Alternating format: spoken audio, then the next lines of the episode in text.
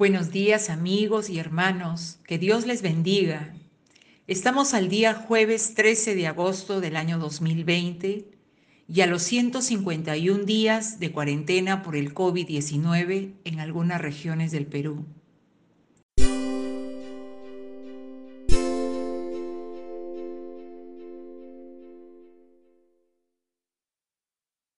Les invito a me acompañen en esta breve reflexión sobre el texto bíblico que se encuentra en el libro de Isaías capítulo 1 versículos 2 y 3. Isaías, nombre que significa Jehová es salvación, ha sido considerado como el principal de los profetas que escribieron sus predicciones, así como el más citado en el Nuevo Testamento. Su testimonio tiene mayor alcance que el de los demás profetas y él es de manera muy particular el profeta de la redención. Isaías sirvió como profeta cuando el pueblo de Israel estaba dividido en dos reinos, Israel en el norte y Judá en el sur. El reino del norte había pecado grandemente contra Dios y el reino del sur se dirigía en la misma dirección. Pervertía la justicia, oprimía a los pobres, se alejaba de Dios para rendirle culto a los ídolos y buscaba la ayuda militar de las naciones paganas en lugar de recurrir a Dios. Isaías profetizó principalmente en Judá, pero su mensaje también era para el reino del norte. Aquí en los versículos 2 al 4, Israel se refiere al reino del sur, Judá, el pueblo de Judá estaba pecando grandemente y se había vuelto contra Dios. A través de Isaías, el Señor presentó cargos contra ellos porque se habían rebelado y lo habían abandonado. Con estas acciones rompieron su pacto moral y espiritual con Dios y estaban trayendo castigo sobre sí mismos. Dios les dio prosperidad pero no lo sirvieron. Luego les envió advertencias, pero se negaron a escuchar. Finalmente les mandaría juicio. El capítulo presenta la acusación de Jehová. Jehová, el Dios cuyo nombre en hebreo significa el que existe por sí mismo y cumple lo prometido, el Dios inmutable. Judá, una nación rebelde.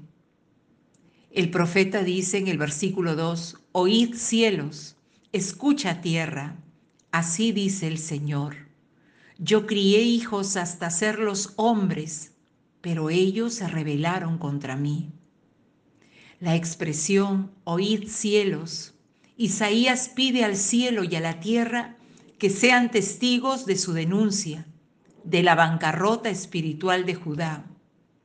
Además, dice, pero ellos se rebelaron. Hablando como un padre desilusionado, Dios señala el problema y sus consecuencias. El pecado equivale en esencia a una rebelión. ¿Qué cosa es una rebelión? Es una acción. Este verbo, por su parte, está asociado a poner resistencia, a sublevarse o faltar a la obediencia debida. La sociedad de la época sufría grandes trastornos. El pueblo se volvió idólatra y hasta se llegó a practicar el sacrificio de niños. Es un pueblo que se alejó de Dios. Es un pueblo que se puso rebelde, se opuso a Dios y no obedeció. Y una sociedad sí es una sociedad con graves problemas, como las que tenemos el día de hoy. La sociedad, las sociedades en su conjunto sufren grandes problemas, grandes trastornos por cuanto el hombre y la mujer se opone, opone resistencia a Dios, a su mensaje, a su palabra. En el versículo 3 dice el profeta, el buey conoce a su dueño y el asno el pesebre de su amo. Pero Israel no conoce, mi pueblo no entiende. ¿Qué tal comparación que hace el Señor? El buey conoce al que lo compró, es decir, a su dueño, y el asno conoce su pesebre y en cierta forma muestra su gratitud a su amo, al dueño, al que le llena el pesebre de alimento todos los días. Y dice el versículo, sin embargo Israel no conoce ni comprende quién es su Señor y proveedor. Es un conocer que se obtiene por la reflexión, por el acercamiento, por una relación con Dios, con el Padre, a través de Jesucristo, en este momento, en este tiempo, para el hombre. Por lo que Israel había experimentado, por las innumerables bendiciones de Dios, Israel debe estar dispuesto a reconocer a su Señor y Dios, pero no, no conocía a Dios y no quería saber nada de Él. Le falta todo conocimiento y aprecio. Es más indiferente e insensible que el buey y el asno. Su comportamiento es inhumano, inferior incluso al de un animal. Y ese es el paralelo, ese es el, símil que hace el Señor a través de su profeta. Los hijos que crié y cuidé se han rebelado contra mí. También describe una imagen de los apóstatas y la ingratitud dentro del mundo cristiano. Puntualmente, queridos amigos y hermanos, de acuerdo a lo que dicen estos textos, estos dos versículos bíblicos, el pueblo desconoce a su Señor. Le falta conocer a Dios. El pueblo se volvió a la idolatría. A la idolatría, es decir, a la adoración de imágenes talladas. Hoy, en este tiempo, hay mucha gente que ya no es idólatra porque se ha convertido al cristianismo, pero a veces la idolatría es se vuelven otras cosas. El ser humano pone en primer lugar a una persona. El, el ser humano muchas veces idolatra su trabajo, idolatra a una persona o se idolatra a sí mismo. Otro punto importante es que al pueblo le faltó aprecio por Dios, es decir, es un pueblo ingrato, indiferente a Dios. La ingratitud se define como un olvido, se olvidó de Dios, o un pobre agradecimiento por la bondad recibida. Al pueblo de Dios le falta entendimiento, porque eso es lo que dice la palabra. En Oseas capítulo 4, versículo 6, dice el Señor, mi pueblo es destruido por falta de conocimiento. Por cuanto tú has rechazado el conocimiento, yo también te rechazaré, dice el Señor. El pueblo de Dios necesita conocer al Señor, a su Dios. Si el Señor, si el Dios Todopoderoso es tu Señor, es tu Dios, entonces tenemos que conocerle. Porque de lo contrario, perecemos. Perecemos por falta de conocimiento, por el rechazo al conocimiento de Dios. Y si nosotros lo rechazamos, dice, yo también te rechazaré.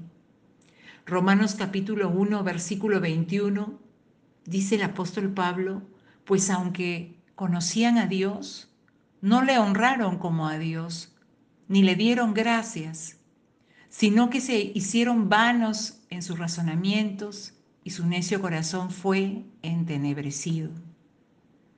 Porque el conocimiento de Dios nos debe dar como resultado que honremos a Dios. Y debe dar como resultado gratitud también hacia Dios, un corazón agradecido, un corazón obediente, un corazón, una vida que le dé honra a Dios, si le conocemos realmente. Pues aunque conocían a Dios, dice, no le honraron como a Dios, ni le dieron gracias, sino que se hicieron vanos en sus razonamientos y su necio corazón fue entenebrecido. A veces solamente se conoce la letra, y es un conocimiento intelectual. Entonces ese conocimiento intelectual no honra a Dios, no le da gracia a Dios, gracias a Dios, sino que en esos razonamientos, en ese conocimiento, solamente trae vanidad, orgullo a la persona. Y entonces el corazón de estas personas es entenebrecido. Somos llamados realmente a reconocer a Dios, a darle gloria y honra. El libro de Santiago capítulo 1 versículo 17 dice, Toda buena dádiva y todo don perfecto descienden de lo alto, donde está el Padre que creó las lumbreras celestes y que no cambia como los astros ni se mueve como las sombras. Ese es el Señor. Y debe debemos tener un corazón agradecido, un corazón obediente, un corazón humilde que no rechace a Dios, sino que le dé gloria y honra. Mateo 11:25 En aquel tiempo Jesús dijo, Te alabo Padre, Señor del cielo y de la tierra, porque ocultaste estas cosas a sabios e inteligentes y la revelaste a los niños. Porque no se trata de conocimiento, de sabiduría humana. Se trata de ser como un niño, de un niño. Un niño es crédulo, un niño es sencillo, un niño se entrega. Y esa es la entrega que el creyente necesita darle a su Dios y aprendamos de Jesús porque Jesús agradeció. Jesús reconoció al Padre. Jesús por eso es nuestro modelo. Te alabo, Padre, Señor del cielo y de la tierra. Jesús, el Hijo de Dios, vino a hacer la voluntad del Padre. Se sometió en obediencia a la voluntad y al plan divino y se hizo humilde hasta la muerte y en ello le dio gloria, gloria y alabanza al Padre. Por eso el Padre dijo, este es mi Hijo amado en quien yo hallo complacencia. Ese, ese modelo debemos seguir, el modelo de Cristo. Y en esta mañana, en este día, seamos ayudados por el Espíritu Santo, cada uno de nosotros, en ese propósito de ser creyentes que honremos a Dios y que no lo rechacemos, que nos sometamos a Dios, que obedezcamos a Dios, que le demos gloria y honra, que seamos hijos agradecidos, porque toda buena dádiva y todo don perfecto desciende de lo alto. Nada es nuestro. Recibimos mucha bendición de parte de Dios por eso es que debe haber gratitud en nuestros corazones. Los dejo con esta reflexión el día de hoy. Que Dios les bendiga y que tengan un excelente día. Amén.